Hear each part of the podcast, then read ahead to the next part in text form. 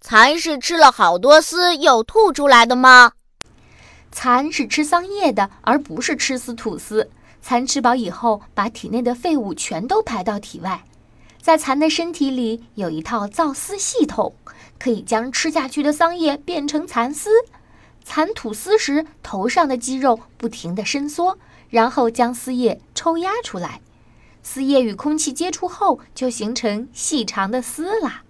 丝不断的缠啊缠啊，织成一个丝茧，把蚕宝宝自己包裹在里面。